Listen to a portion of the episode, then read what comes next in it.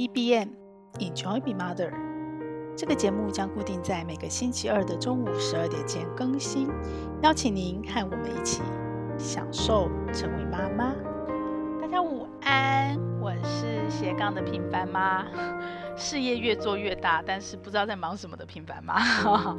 利用廉价呢，我又重新调整了我的行事历，还有我的所有的阶段，随时随时在优化。我觉得这个是我对自己还蛮骄傲的地方。我觉得这也是大部分的人的人生，呃，持续前进，然后持续学习，然后会持续觉得自己满足于当下的一个很重要的点哦。那今天我们要聊什么呢？今天想跟妈妈聊时间管理。天哪，这么重要的一个题目！我在那时候做网站的时候，没开开始没多久，我就写了这个题目。结果怎么我的 podcast 已经录到七十八集了，我才想到这个题目呢？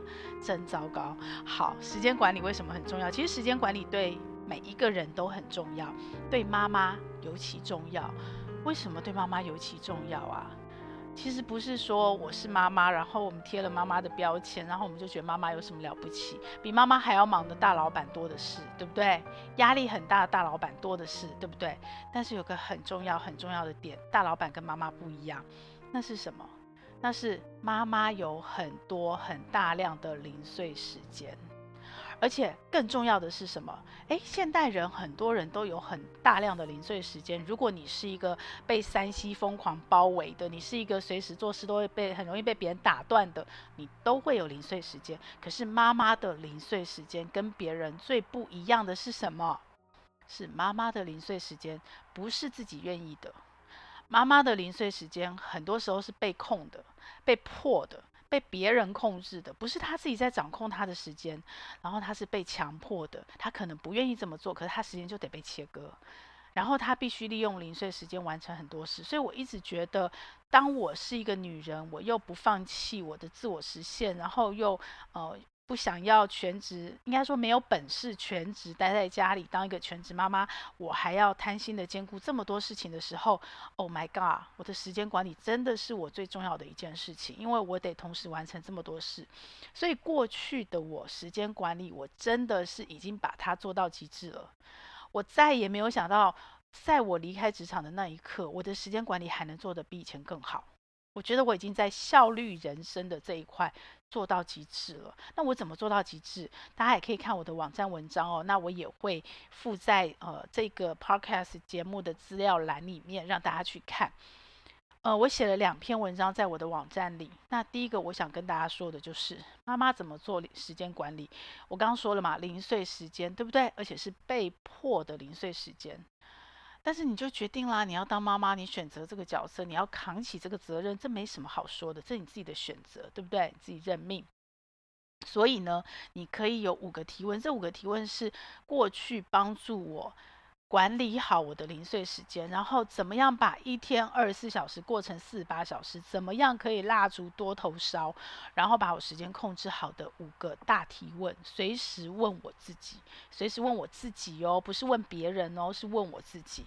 所以这也是为什么当我当了妈妈，我很容易把我的事情放在最后，不是什么牺牲、妥协、委屈，纯粹就是我最好跟我自己沟通，我最容易跟自己谈判。对不对？所以随时问我自己。好，第一个提问是什么？第一个提问就是，你当下的优先顺位是什么？当下哦，那这个当下可长可短。我自己是有习惯，都会先做计划，然后再来安排一天的行程。所以我的行程也会有临时，也会有意外。但是百分之八十，八十二十法则嘛，百分之八十都是我事先规划。那个事先有可能是哦一个月。前我就规划，有可能是一年的年度计划，有可能是呃，我今天早上起床，我会空一段时间安排，重新再顺一下今天的行事历。因为你没有先规划，没有顺，你的时间真的会乱七八糟，而且你会在这个过程里面，就是有很多那种零碎时间，你都会浪费掉，你没有办法把它捡起来，而且更有效率的运用它。所以当下的优先顺位是什么？这个当下优先顺位还有一个更重要、更重要的点是什么？是妈妈的罪恶感，很多妈妈会有很深的罪恶感。比方说，你可能觉得这时间要留给小孩，可是你就是工作做不完，于是你分心的去做你的工作，你有可能心里对孩子是有罪恶感的。比方说，很可能你来顾孩子了，结果呢，同事因为你而被拖延了，然后你心里对同事又是有罪恶感。妈妈非常非常容易有罪恶感，尤其是蜡烛多头烧的妈妈。所以你只有每一个瞬间，你都把你的优先顺位想得很清楚、很清楚、很清楚、很清楚，你才能够把事情，第一个，你可以快速的，如果有任何的意外发生，如果有任何任何变化发生，你都可以快速的应变。因为你很清楚你的优先顺位。第二个，你可以有比较低的罪恶感，比较少的罪恶感，因为你永远知道这个当下你最重要的是什么。你提醒你自己，你知道你为什么这么做，你不断的告诉自己，不断的洗脑，不断的催眠。这个洗脑跟催眠不是负面的意思哦，是你要强化你自己的心智，知道你的时间很有限，你的时间不够，你这时候最珍贵的时间你要放在什么事情上？好，那罪恶感有搭配一个，我到后来才知道那叫折叠时间，这是呃中国大陆有一个女星她说的，她把它叫折叠时间。那我以前是我都叫它叫综效啊，在商场上就是做一件事情有很多个效果同时发生。那这是什么？就是。呃，比方说，我我最从容易举例就是我很爱拍照，可是我真的没有时间可以这样很悠闲的去拍照啊。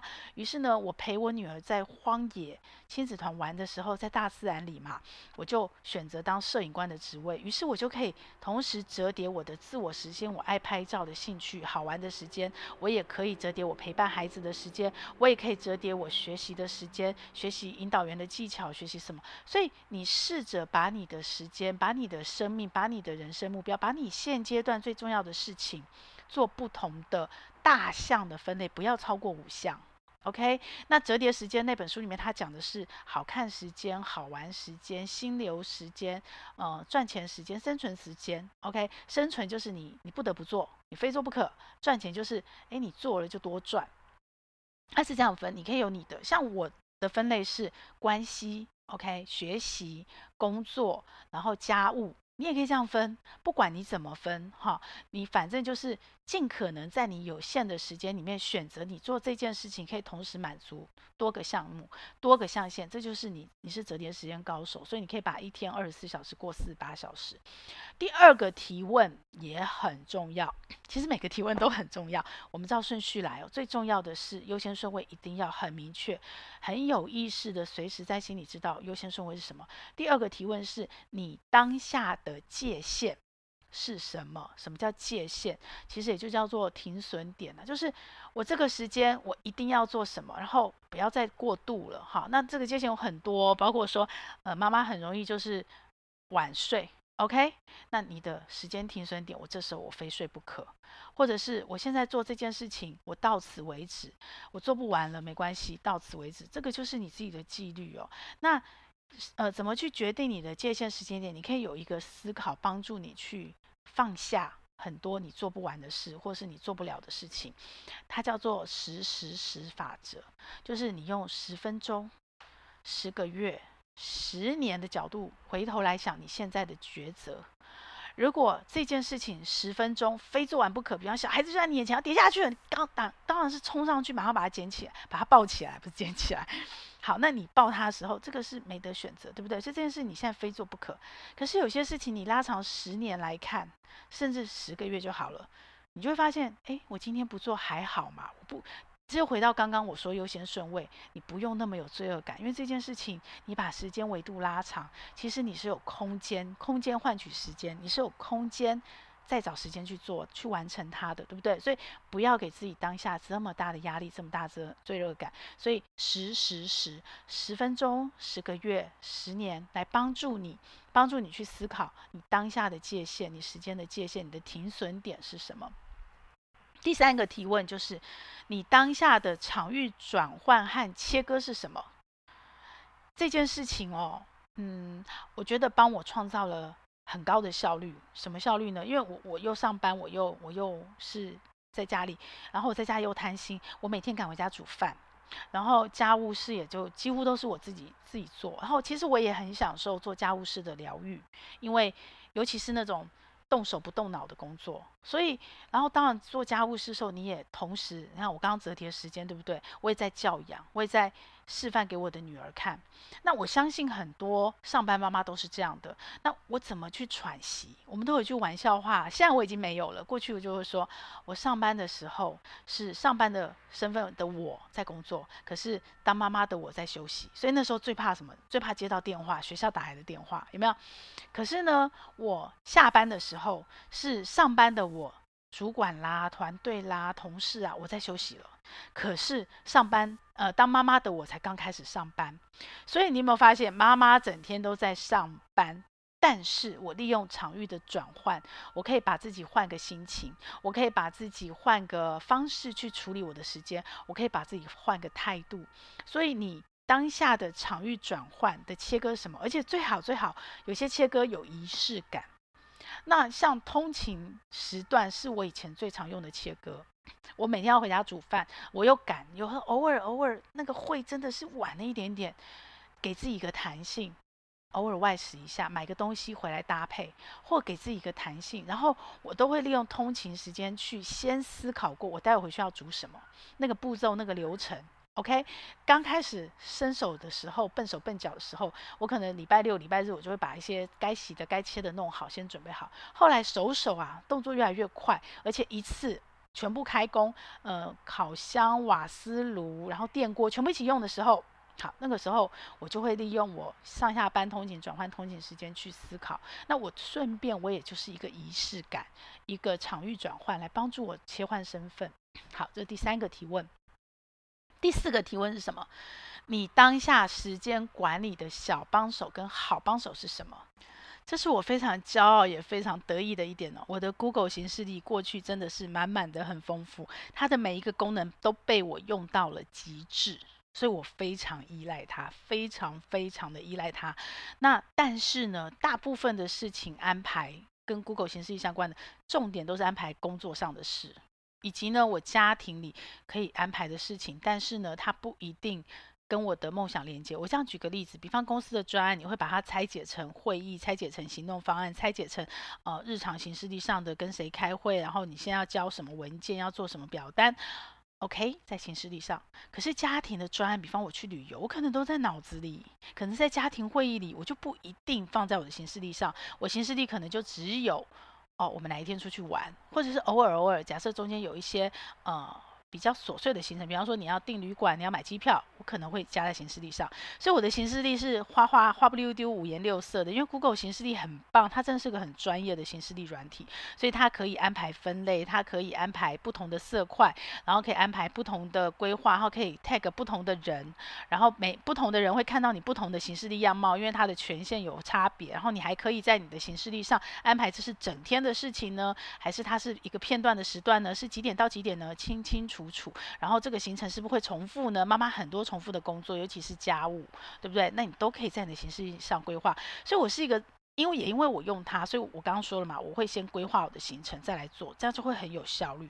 所以我的好帮手，超级好帮手，一定是 Google 行事历。然后第二个，我的超级好帮手是智慧家电，智慧型家电，这个也很重要哦。那智慧型家电，嗯、包括说像。我后来买的小美啊，我有把它独立列出来，因为它真的帮了我非常多的忙。它就是美善品，是一台呃所谓其实就现在来讲已经叫 AI 机器人料理器了。它真的非常的厉害，那我就利用它省了很多的时间。然后还包括像很多人会用那个什么，嗯、呃，我是很爱擦地板。那我们也曾经用过那个扫地机器人，但是不习惯也用不干净，然后会卡住，所以一直没用哦。那我知道很多朋友家都有，还有洗碗机，大家。不要就如果你觉得你不是像我喜欢做家事疗愈，那你就去善用这些智慧型家电，它可以帮你省很多事啊、比方说，呃，我常常洗衣服这件事情绝对不会浪费我的时间嘛。对一个上班妈来讲，我就是出门的时候把它设定好，然后我在上班的时候她在洗衣服，然后时间设定好了，所以我下来回家的时候刚好我。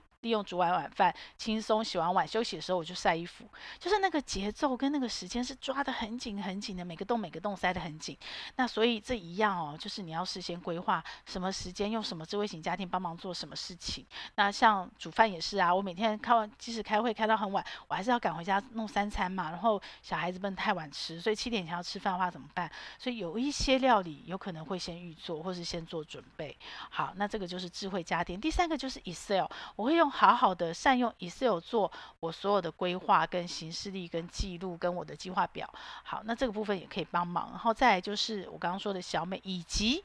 我的手机哈，很多妈妈我常看那个梗，我们以前会做，就是放假的时候所有闹钟都关掉，然后尤其是寒暑假长假一开学，所有的闹钟全部打开，有没有？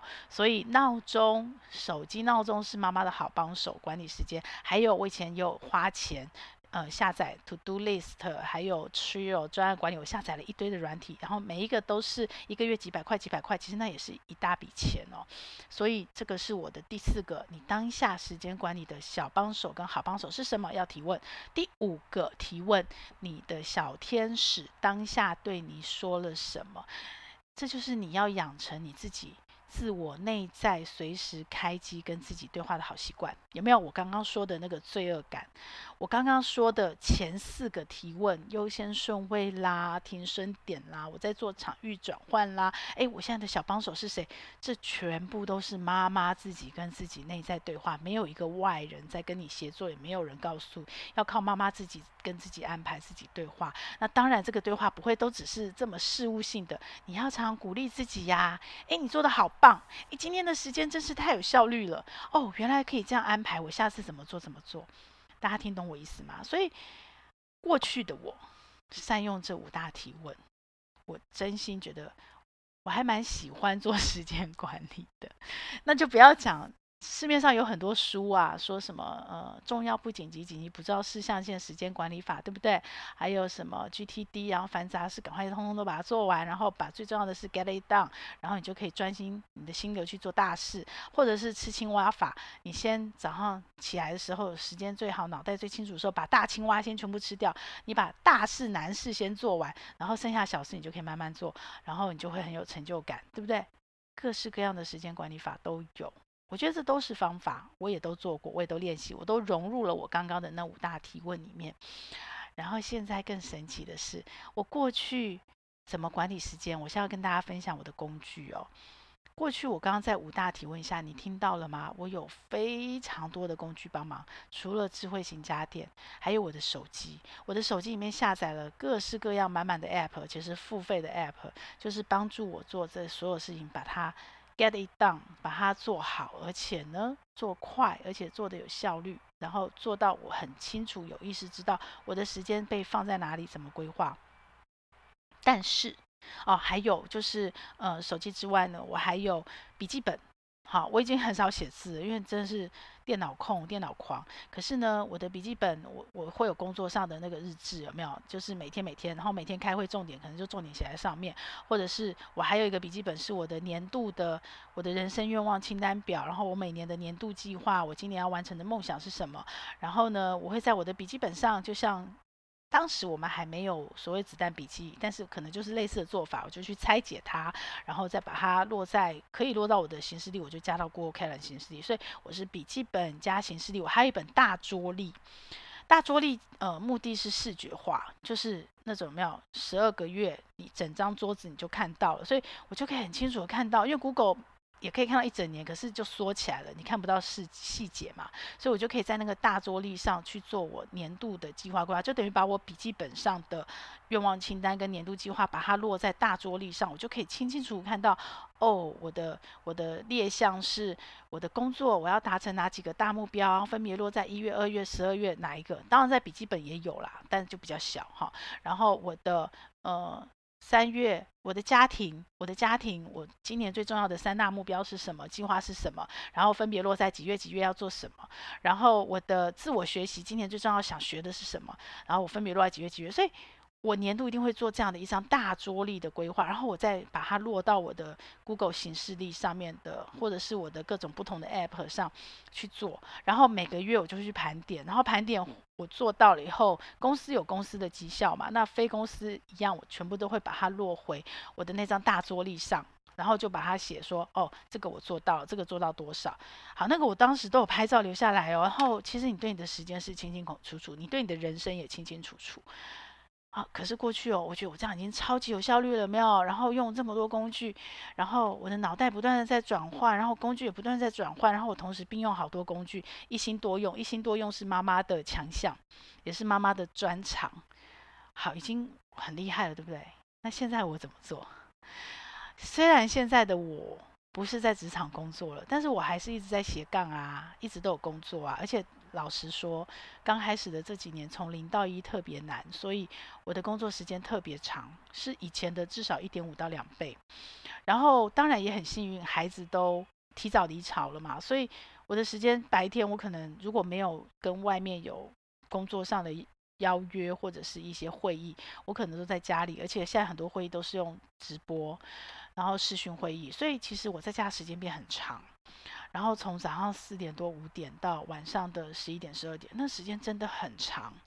那我怎么做？其实我的时间管理没有变得比以前简单呢，因为我手上同时接了很多类型的专案，然后又有自己的课程计划，有自己的自媒体运营，所以其实它，嗯，比过去更复杂了点，因为。过去有很多事情，我可能动张嘴就好，动个脑就好。我们有一个大团队，然后我只要开个会，把它交办出去，然后只要盯进度就好。现在很多事情是我要自己自己下来做，然后偶尔少部分我可能外包也是要盯，所以我现在的工作其实变得更复杂。虽然说没有因为孩子被迫不得不的那种零碎时间，可是其实工作上的交错也是有很多零碎时间。所以我刚才说有没有？事情越做越多，然后感觉好像东西越弄越大，可是其实好像越来越忙，不知道在忙什么。这时候时间管理，其实我觉得它的难度不下于我过去在职场。这不是我想要的五十 plus 人生的生活，这绝对不是。但我知道，我很清楚知道这是一个过渡期，我必须在现在打好那个基础，在我从职场转换到呃之后，完全自己靠自己的五十 plus 人生，我想要的那个生活，我想要成为的自己那个过渡期，这个中间我必须把这个底打好。好，回到我的时间管理，那我现在在做什么？我真的觉得我太幸运了。我太幸运，太幸运了！我在我离开职场休息、准备、摸索、探索，我花了半年的时间，好，然后我就有幸在下半年，我就认识了 Notion。太短了，如果再早一点更好。不过我觉得现在也够本了。我认识了 Notion 之后，我刚刚那五大提问有没有全部都在 Notion 上？我没有笔记本了。我不需要一个笔记本去记我的愿望年度盘点，因为在 Notion 上。我也不需要我的优先顺位也清清楚楚全部在 Notion 上，不是在我大脑里了。也不需要一本笔记本再加 Google 行事历去做。然后我的停损点界限、我的场域转换仪式、我的专案、我的行动解决方案全部在 Notion 上。而且我在手机里的那些付费的软体，To Do List、Trello，很多很多辅助工具。也全部在 Notion 上，一个 Notion 就可以把这些全部都用掉了。那因为它全部在 Notion 上，所以我我从来没有想过我的时间还可以再更效率，而且那个效率是轻而易举、轻轻松松的效率。什么意思？就是我省掉、我拉出来效率，不是我在挤压挤压，像乳沟一样再把时间挤出来，也不是我在，而是什么？而是本来我可能要。花很多时间，我无意识的时间、零碎时间、琐碎时间去寻找我这个东西在哪里，在哪里用哪个 app，或者是。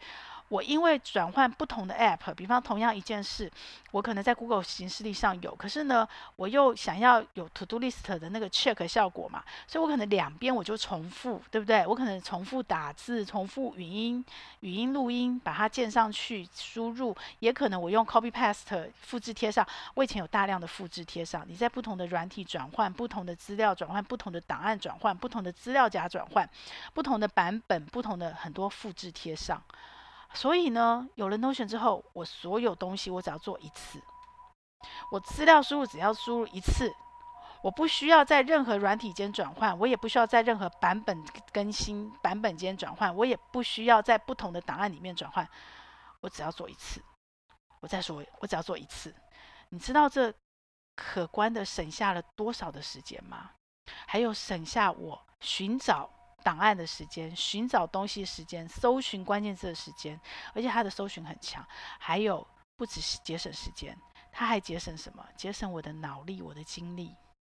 现在我外面接专案，以前我可能会要想一下，那是放在云端我们协作的哪个资料夹，或是放在我自己的电脑什么地方，或者是放在我的某一个什么笔记。现在哪一个档案是 Excel 呢，还是 Word？我是用什么档案去分析它的，或是写给？现在没有，全部我专好轻松哦，就是在那个页面里。然后如果真的有些时候要找一个东西藏太深了，然后因为东西像黑洞一样哦，它的一个页面可以无限往里面一直钻，页面上再加一个页面，页面里面再加一个页面，页面里面再加一个页面，没有限制，没有底的，一直往下钻，所以你的专案可以钻得很深。有可能你把某个专案藏在很深里面，你找不到，没关系。关键字记清楚，它是全文检索搜寻，就搜寻就好了，它就跳出来了。那如果你最近常用到的页面，你就加个星星，它就直接跳出来，变成在搜寻面。即使它在专案的很里面，有没有被藏起来了？没有关系，你加个星星，它就被跳到第一页了。所以它有很多很简单、人性化的界面设计，这些都是省下来的时间、省下来的工、省下来的脑袋。所以我为什么这么的推 Notion？为什么觉得年轻人很适合 Notion？可是我觉得妈妈更适合。回到原点，因为妈妈的时间管理有大量的零碎时间，而且妈妈的零碎时间是被迫的，不是说你自己自律，不是说你自己愿意不愿意，你就可以把那个零碎时间化整为零。什么意思啊？年轻人，我可以化整为零啊！我可以用技巧，我可以用吃青蛙，我可以想办法把我的零碎时间集中，它就变成一段可以心流的时间。妈妈怎么做？妈妈在打电脑打着打着，突然小孩子大哭，你怎么化整为零？或者是你工作工作到一半很专心的时候，突然学校打电话来，哦，你女儿怎么怎么怎么了？你怎么化整为零？当然，我们不要都推给小孩啦。妈妈除了小孩之外。因为你身为妈妈角色嘛，你会延伸有很多事情，比方家人突然打电话来要你去买什么什么什么，他是不是还是打断你？这都不是妈妈可以化整为零的零碎时间。所以我就觉得 Notion 太好用了，它真的对妈妈帮助很大。如果妈妈愿意克服心魔，走出第一步，它很简单，它也很好用，而且还可以帮你省很多时间，省很多钱。我我的那些包括记账 App，包括 true App，很多很多 App。以前付费的，现在在 Notion 上，我全部都是用 Notion。然后，虽然我的 Notion 有付费，因为我有跟很多人协作。可是，如果你没有要跟别人协作，基本上你没有要用它的 AI，基本上你都是免费，你可以吃到饱。至少目前它的收费政策是这样，它没有限制你的上传，它不是像一般的云端空间限制你只能放多少容量的东西，它没有，你可以一直上传。对，所以至少目前为止，一个对妈妈来讲。Notion 几乎可以完全免费，除非你有商业上的运用，你需要跟别人协作。所以呢，我现在现在的我怎么管理时间呢？全部都在 Notion 上。我的 Google 行事历，我曾经这么这么这么的依赖它，我曾经这么的依赖它。现在呢？我也把它收起来了。它有些功能是 Notion 没有办法做到的，比方说我刚刚说的标颜色色块，所以我还是有规划时间的习惯，我还是有规划时段用不同的颜色，它就变成了一张图，放在我的 Notion 里的 Google 形式里，让我看到我现阶段我怎么规划我的时间的，我的哪些工作，我的自媒体运营要日更，我要什么时候做，然后我结案的工作我要什么时候做。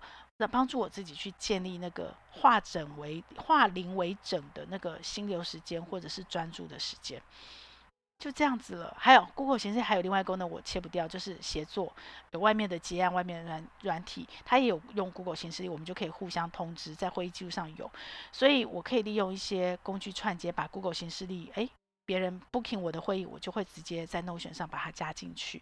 所以我现在百分之九十九点九。我的形式力都是在 Notion 上，为什么舍弃 Google 就 Notion？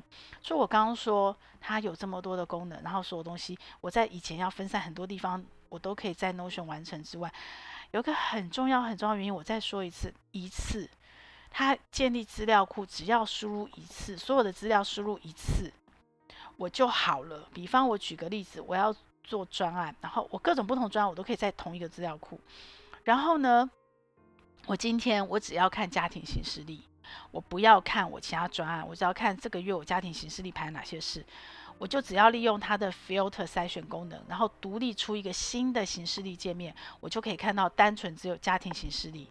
我如果还在这个行事历上记账，我现在我只要看到我这个月花多少钱，每天收支、收入、支出多少，我就只要利用 filter 去筛选一个收支的栏位，然后我就可以在那个行事历看到我的收支。我不需要重复输入资料。就是一次刚开始输入一次就好了，可是我可以利用不同的筛选，看到我不同的资料，还可以长不同样子。我刚刚讲有表格，对不对？我输入的时候是一个像表单的那个大资料库的界面，然后我想看到是行事历界面，我可以直接在行事历界面设定 To Do List，直接 check 打勾，这件事做完我就打勾把它勾掉。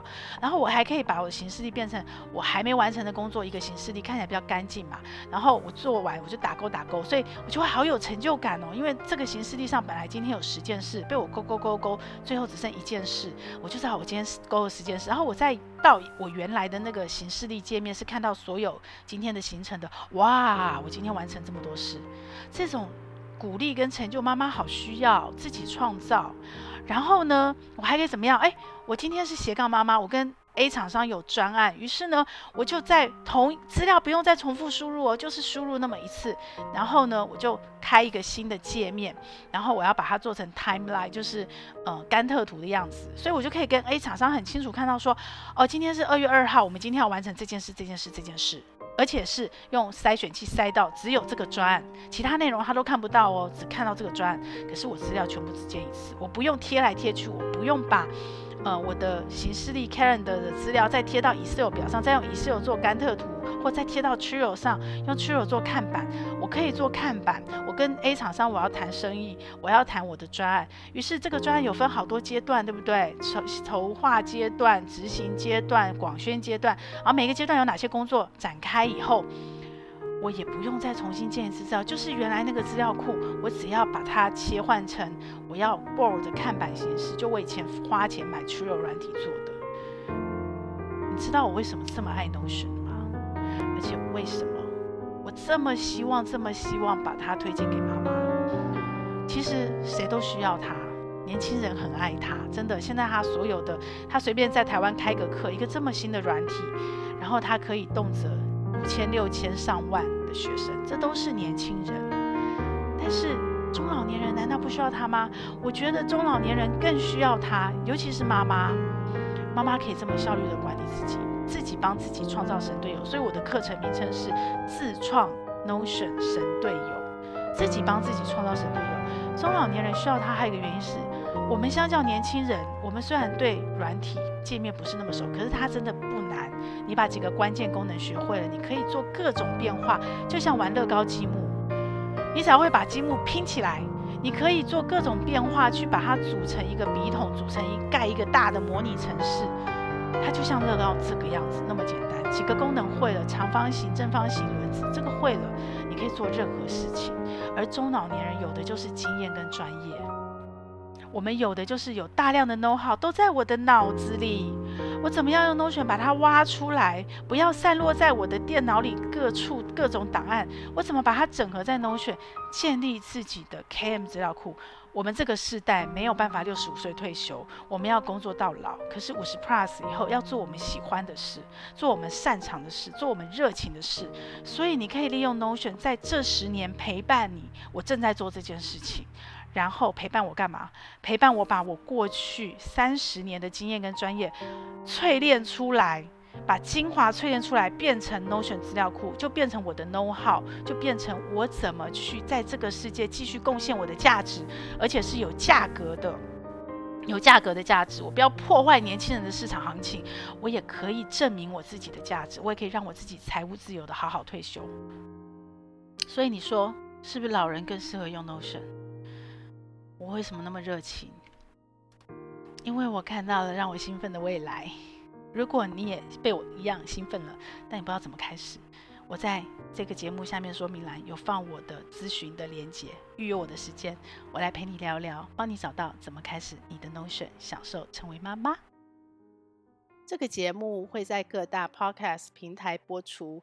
如果你喜欢我的内容，要帮我分享给你更多的亲朋好友哦，这样才会有更多的人看到它、听到它。然后也请你帮我在 Apple Podcast 留下你的留言，以及帮我按下五星好评，这样我才能在排行榜上被看到，被更多人听到。谢谢你，希望我们一起来享受成为妈妈。